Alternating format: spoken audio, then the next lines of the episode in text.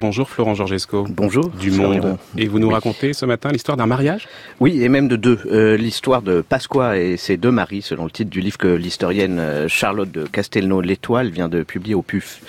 Un passionnant exercice de micro-histoire au cœur du, du, triangle que formaient à la fin du XVIIe siècle l'Afrique centrale, le Brésil et le Portugal dans cette période d'intensification de la, de la traite des esclaves. Nous sommes à Salvador de Bahia, au Brésil, en 1693. Luis Alvarez Tavora, qui a vécu en Angola, arrive chez son cousin Francisco et tombe sur une jeune esclave de ce dernier, la fameuse Pasqua. Donc, parce qu'il l'a rencontrée là-bas, il la reconnaît, il se souvient même si bien d'elle qu'il révèle bientôt à Francisco qu'elle était alors mariée un certain Alexo.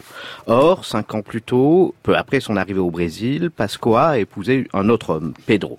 Et puisqu'Alexo, aux dernières nouvelles, se porte comme un charme, Pasqua peut être accusée de bigamie, circonstance qui va la conduire jusqu'à Lisbonne et au cachot de l'Inquisition portugaise.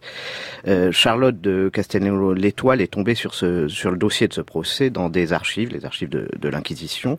Un dossier peut-être banal, mais justement emblématique. Surtout, il retraçait d'une manière très détaillée une longue enquête qui a duré sept ans, ce qui lui offrait une chance exceptionnelle de pouvoir reconstituer, en partie bien sûr, mais bien davantage qu'on ne peut souvent le faire avec les esclaves, la vie de Pasqua. Et pourquoi une enquête si longue, Florent? C'est un, c'est le signe d'un scrupule euh, chez les inquisiteurs portugais qui, euh, dont la rigueur était assez grande judiciairement et qui voulait en l'occurrence éviter de condamner Pascoa sans preuve formelle. Le problème étant qu'il n'y avait pas de certificat de son mariage en Angola. Il fallait donc enquêter sur place, trouver des témoins, ce qui permet de, de faire ressortir de ce dossier un, portrait très vivant de la jeune femme. Ainsi, un, témoin, l'a décrit en, mille, en 1700, c'est le moment où on va l'emmener au, Portugal.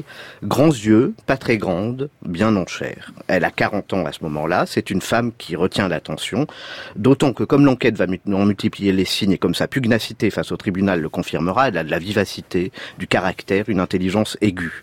Pascoa, qui est encore au Brésil à ce moment-là, est libre, mais et elle mène avec son mari Pedro à Salvador une contre-offensive. Pedro explique dans une supplique à l'archevêque qu'il ne doit pas être privé de l'usage du mariage, je cite, à la fois pour le préjudice de son âme et à cause du grand amour qu'il a pour elle. Mais rien n'y fera, Pasqua est condamné à trois ans d'exil dans une forteresse du sud du Portugal.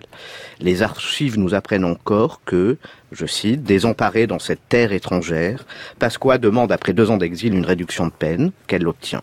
Rentre-t-elle alors au Brésil On l'ignore. On ne connaît pas non plus la date et le lieu de sa mort. Charlotte de Castelnau-l'Étoile écrit Le coup de projecteur de l'Inquisition terminé, Pasqua revient dans l'ombre qui est habituellement celle des esclaves. L'historienne conclut en revendiquant une volonté de restituer à ces derniers, aux esclaves, par la micro-histoire, c'est-à-dire par l'exhumation des traces de leur vie singulière, de la singularité même de, de leur être et de leur vie si souvent méconnue, je cite donc l'historienne, l'humanité qui leur était dénié par la marchandisation.